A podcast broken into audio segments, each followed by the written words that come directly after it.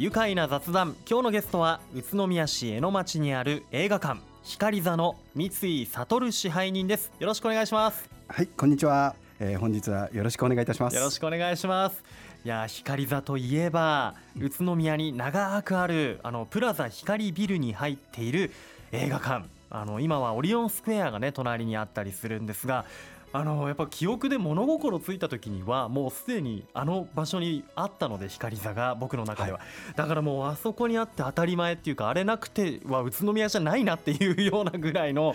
存在感が僕の中ではあるんですよ、はい、でやっぱまあいろんな思い出もありますけど小学校ちょうどね今夏休み前ですけど小学校の夏休み前に自転車乗れるようになったばっかりだったかな友達とかと。夏休みになったらさみんなで映画館行こうぜって言って計画を立ててたりして光座の階段に並ぶんですよやっぱり。当時立ち見とかもあったりして、はい、もうあの時の少年がですよ今光座の支配人とこうお話できるなんてまた夢のような話なんですけれども。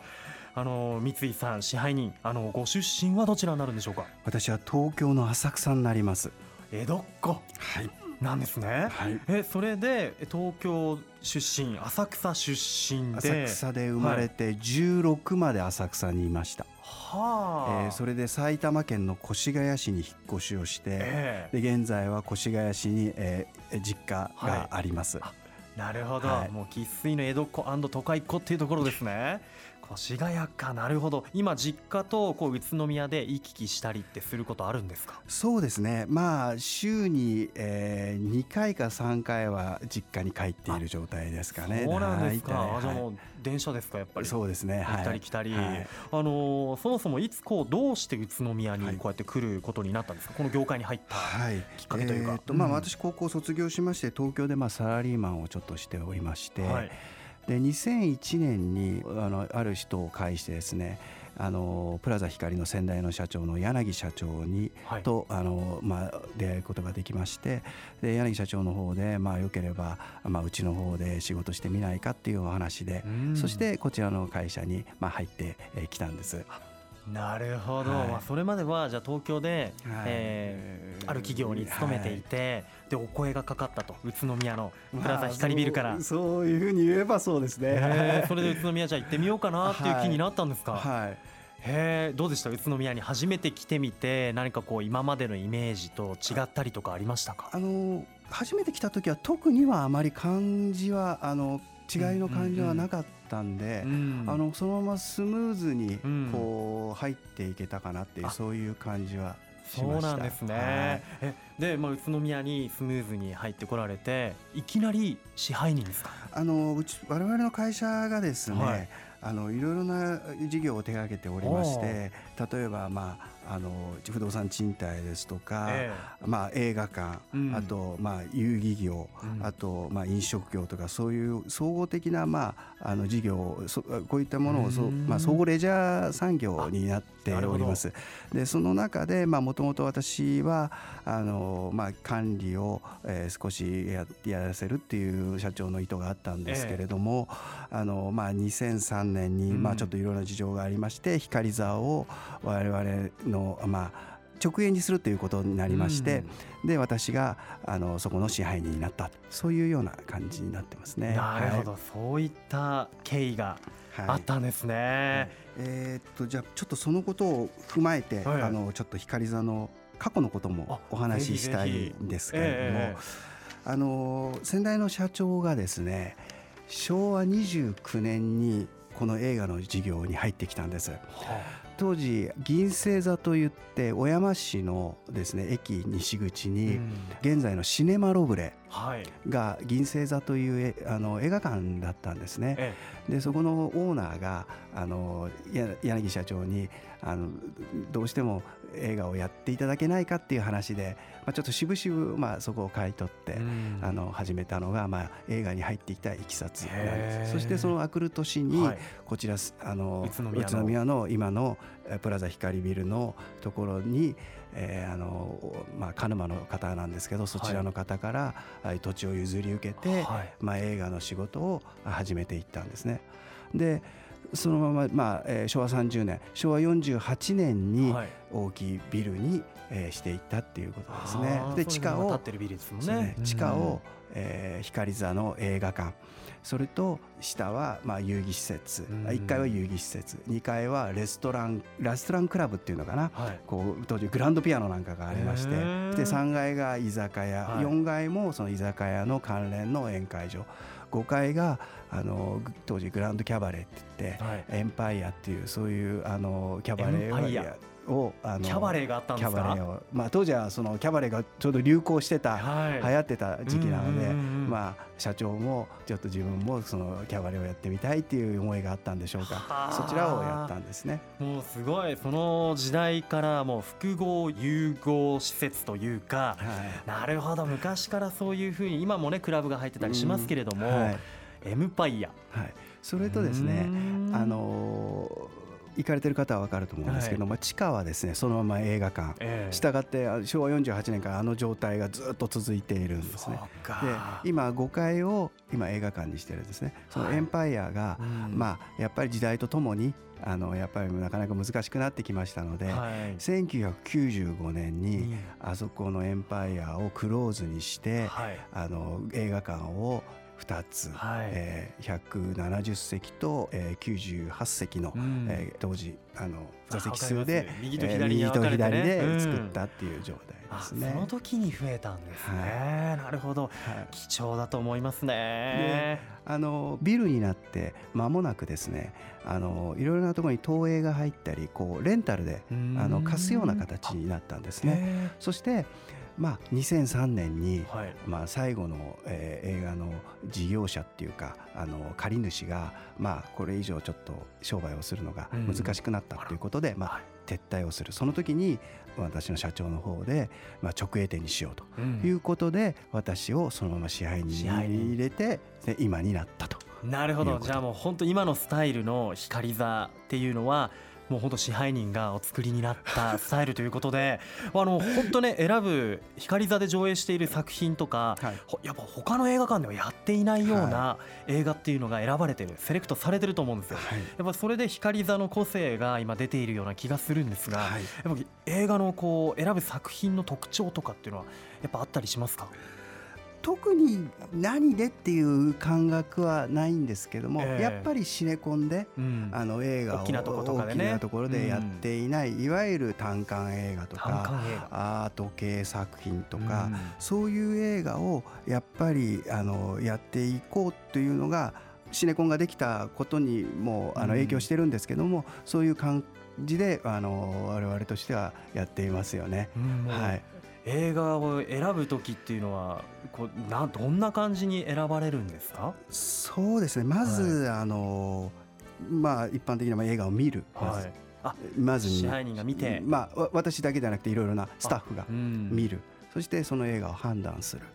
うん、で簡単に言うと感動すれば、うん、自分がいいと思えばそれはお客様にもこれいいですよと言えるし、それは作品としてせあの上げていく、まあ、我々はこれ番組組むっていう表現を使って番組を組んでいくのが、まあ、支配人のあのお仕事の一つになるんですけれども。そして上の会議にかけて協議をしてそして配給会社にと連絡をして番組を決定するという形になっているんです、ね、なるほど、はい、やっぱり選ぶ作品作品にもちゃんとした思い入れがあるということなんですね。はいそうです。あいやもっとお話聞きたいです。後半もですね、えー、宇都宮の個性あふれる映画館の光座の 新しい今度は取り組みとかにね、はい、ついてお話を伺っていきます。一旦ブレイクしましょう、はい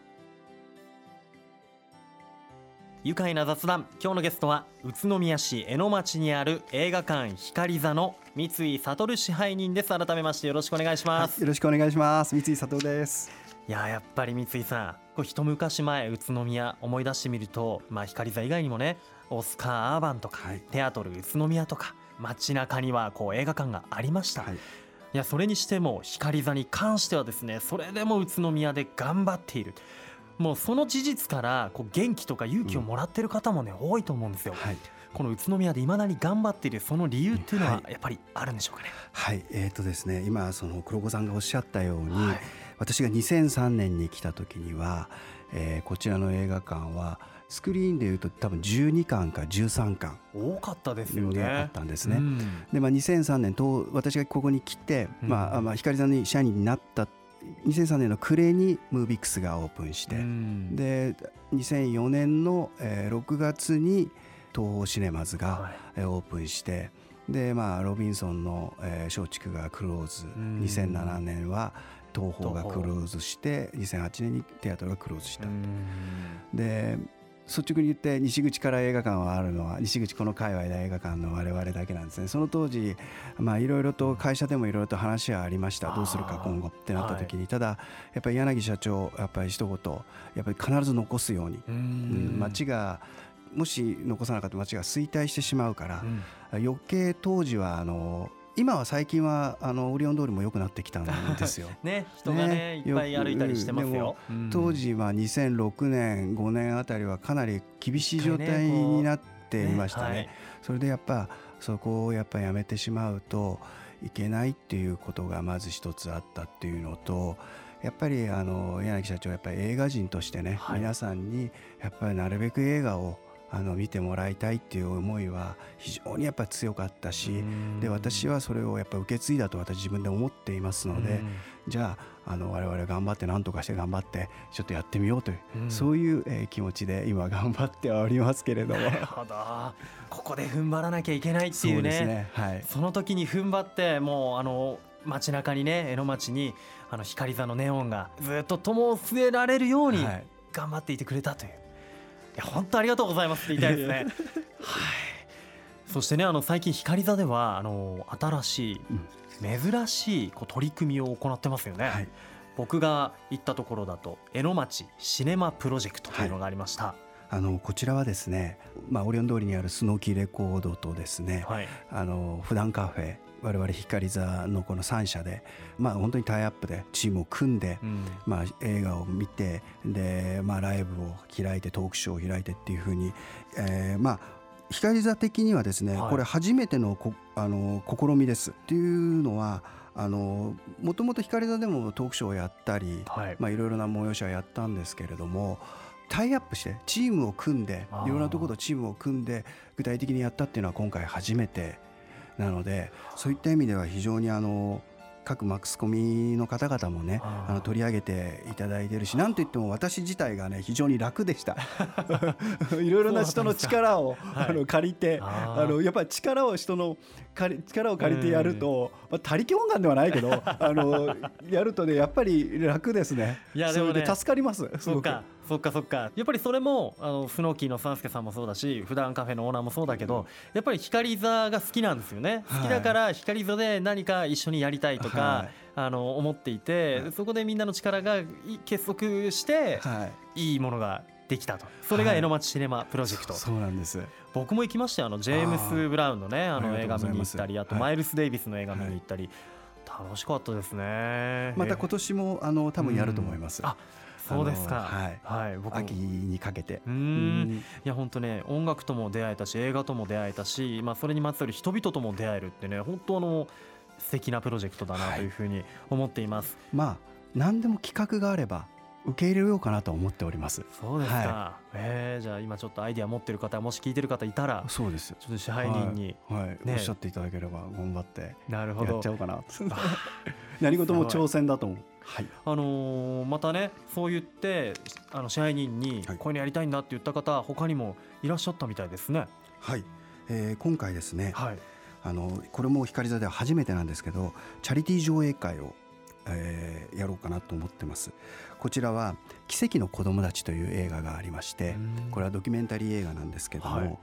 AADC 欠損症という希少難病を、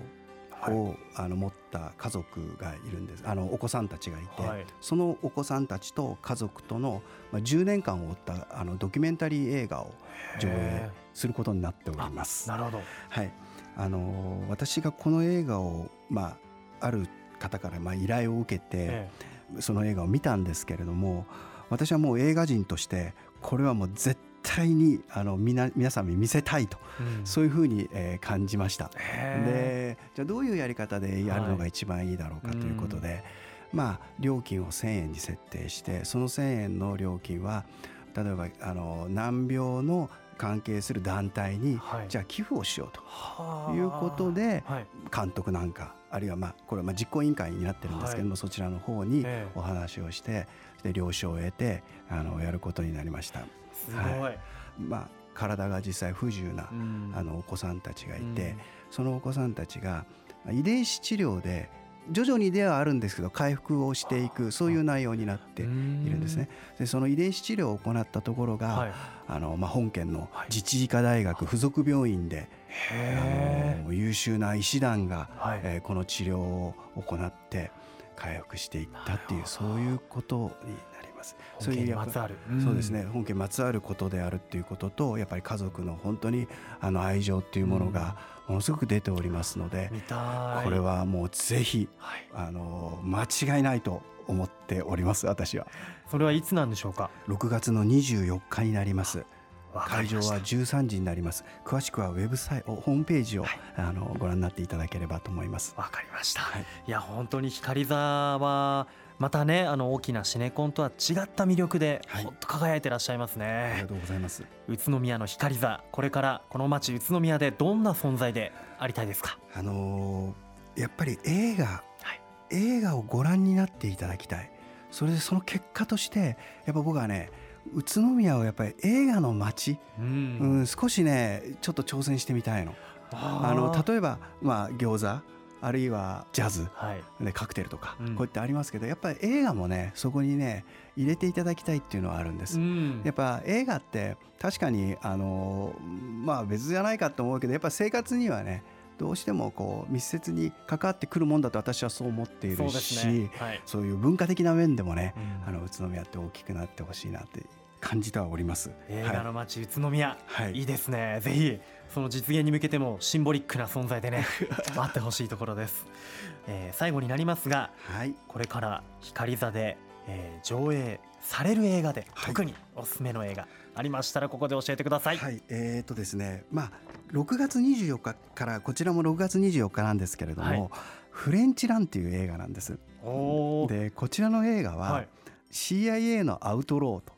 天才スリがコンビを組んで、えー、あの凶悪テロ組織に挑むっていう映画なんですね。これアクション映画なんです。はい、でドンパッチで、うん、で楽しくて、うん、まあスカーッとするっていうかね、え。ー、そういう映画なんです。いいですね。うん、でこれを進める理由は、はい、男性にもうちょっと映画を見てほしいそういった意味ではやっぱりちょっと男性の作品も少し入れていきたいかなと。フレンチランぜひ見に行きたいと思います。やっぱりね梅雨の時期ですよ。やっぱ映画館でゆっくり映画を見て過ごすなんていうのもいいですよね。上映予定などたくさんホームページ出てますので皆さんもご覧ください。では最後にこのワードで一緒に締めていきたいと思います。よろしいでしょうか？はい。いきますよ。せーの。光座愉快だ宇都宮。ありがとうございます。これからもずっとあり続けてほしいと思います、はい、お仕事頑張ってください。はい。今日はどうもありがとうございました。ありがとうございます住めば愉快な宇都宮。